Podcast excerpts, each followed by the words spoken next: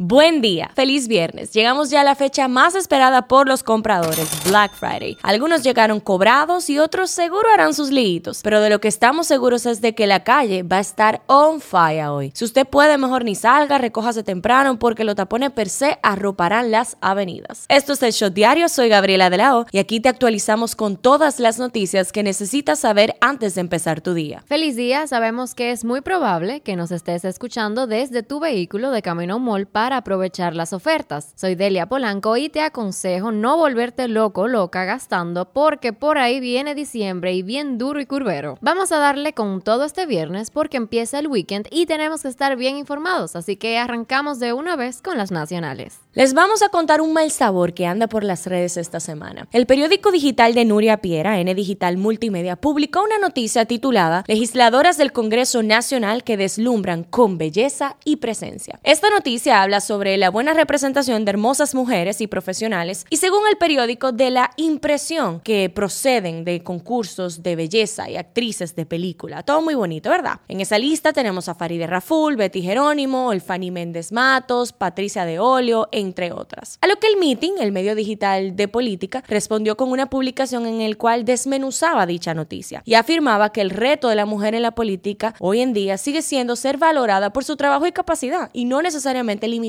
su valoración por su físico. Esto ha corrido en redes, pero también ha llegado a la redacción de N Digital, quien ha publicado la noticia Conozca a los congresistas que engalanan la Cámara de Diputados de República Dominicana. Y ahí tenemos a Omar Fernández, Orlando Salvador Jorge, José Horacio Rodríguez, entre otros. Así como cuando tú intentas mejorarlo, pero tú solamente lo complicas más. Exactamente. El Poder Ejecutivo declaró este jueves duelo oficial por la muerte del maestro de capilla del coro de la Catedral Primada de América, José del Monte Peguero del Monte Peguero fue un reconocido compositor dominicano de música clásica, quien también fue exdirector de Relaciones Públicas y Difusión del Banco de Reservas. Las cuentas bancarias de la alcaldía de Santiago y del alcalde Abel Martínez fueron embargadas por una supuesta deuda de 9.593.777 pesos, contraída por el Cabildo en el 2008 durante la gestión municipal de José Enrique Sued. Martínez dijo que esto es un chantaje al cual él no se va a prestar. Si por defender cada centavo del pueblo pueblo me van a demandar y embargar a título personal, desde ahora les digo que pueden hacerlo todas las veces que quieran, considerando que mi deber es cuidar cada centavo bajo nuestra administración. Así dijo el alcalde Abel Martínez a dichas acusaciones. El presidente Luis Abinader se convirtió en el primer donante de sangre este jueves al encabezar una jornada para estos fines como parte de la meta presidencial que procura salvar vidas. El acto de inicio de la jornada se llevó a cabo en la explanada frontal de la Plaza Downtown Center en la avenida Núñez de Cáceres, donde el mandatario definió esta iniciativa como un gesto de amor. Hoy, después de tres años de creado, dejamos en funcionamiento por primera vez el Hemocentro Nacional, el Banco de Sangre General del Estado Dominicano, que se regirá a través del Ministerio de Salud Pública y Asistencia Social, informó el gobernante. Citó la necesidad de sangre para niños con cáncer, personas con anemia falciforme, embarazadas a punto de dar a luz y accidentados.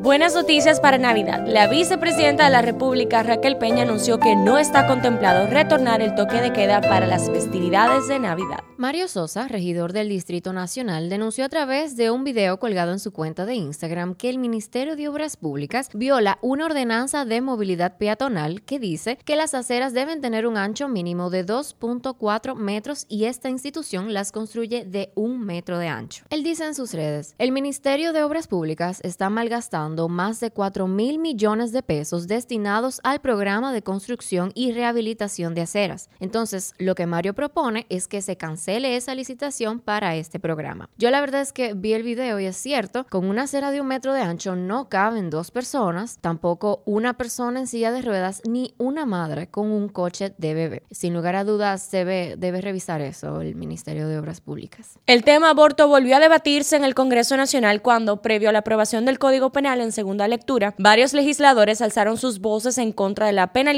y a favor de que las tres causales sean tomadas en cuenta. La voz cantante de este debate la encabezó la senadora del Distrito Nacional, Farideh Raful, quien reiteró su desacuerdo con la penalización del aborto, alegando que el mismo quita derechos a la mujer. Aunque un grupo de cinco senadores, incluyendo la Raful, se abstuvo de votar por la penalización, el tema aborto quedó penalizado. La jueza Kenia Romero aplazó para el próximo martes 30 la audiencia de conocimiento de medida de coerción contra los involucrados en la investigación del Ministerio Público llamada Coral 5G. Por ahí mismo se habla del medallista olímpico Zacarías Bonat Michel, cabo de la Fuerza Aérea Dominicana, porque figura como uno de los militares que debía entregar el salario que cobraba tras ser adscrito a las nóminas del CESTUR y el CUSE. Así lo establece el Ministerio Público en el expediente de medida de coerción contra los implicados en el caso Coral 5G, donde establecen que para cometer las acciones fraudulentas supuestamente se reclutaban militares que supuestamente asignados a otras instituciones o que no tuvieran funciones en específico. Hablando de deportistas famosos involucrados en casos del Ministerio Público, hablemos de Sammy Sosa, quien acudió por tercera vez para ser interrogado a la PEPCA por supuesto vínculo con una empresa que salió a la luz en el caso Antipulpo. Todo va a salir bien, Dios me los bendiga. Fue lo que dijo con insistencia el exjugador de béisbol Sammy Sosa al salir de la Procuraduría General luego de ser interrogado por más de cuatro horas. Ramón Orlando dice que Toquicha debe buscar el arrepentimiento musical y entiende que la influencia en adolescentes no debe usarse para promover el consumo de drogas y la perversidad, expresó el artista. ¿Cómo es posible que tú le estés diciendo a la juventud y a las niñas que se perviertan, que se vayan a la promiscuidad, que sean homosexuales? Recordemos que también Ramón Orlando se había manifestado eh, sobre la música urbana diciendo que no es música sino entretenimiento, por lo que ya vemos que los urbanos, incluyendo a Toquicha, no están en su reino.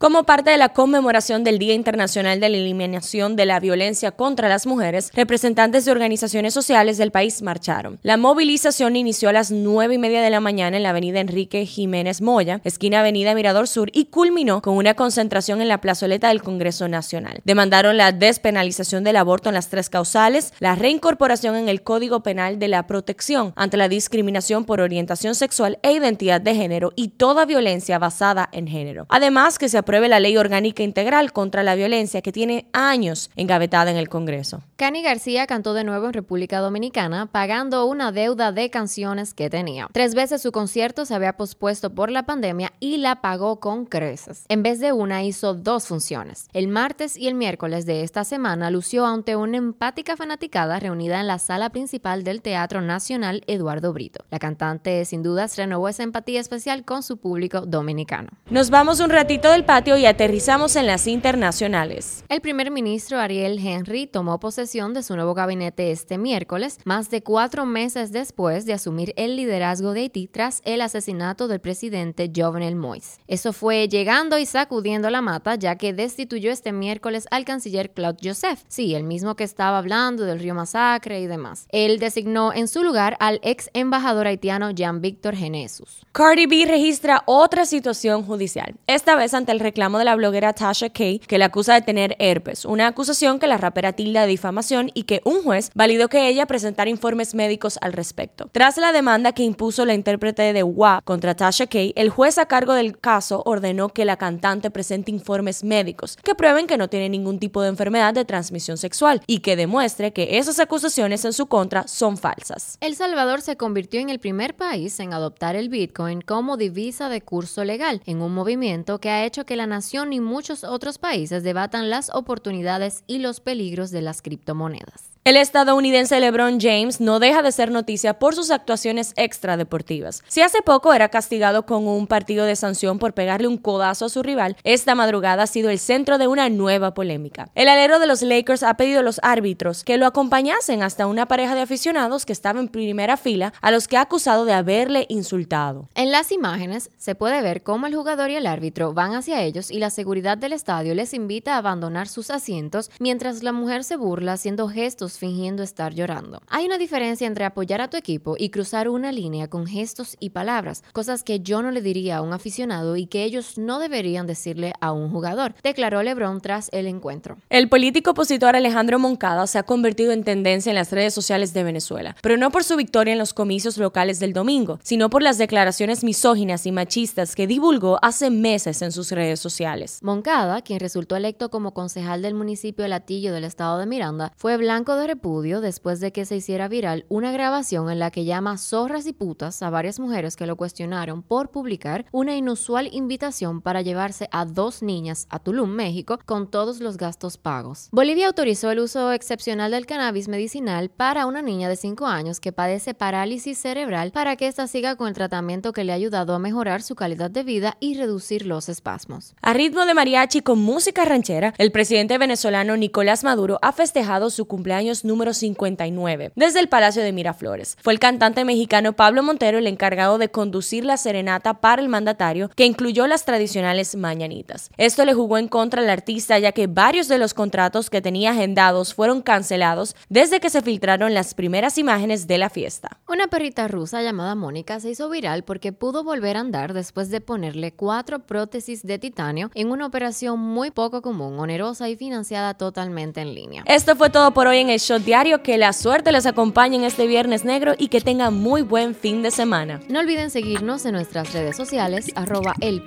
para más actualizaciones durante el día. Nos vemos cuando nos escuchemos.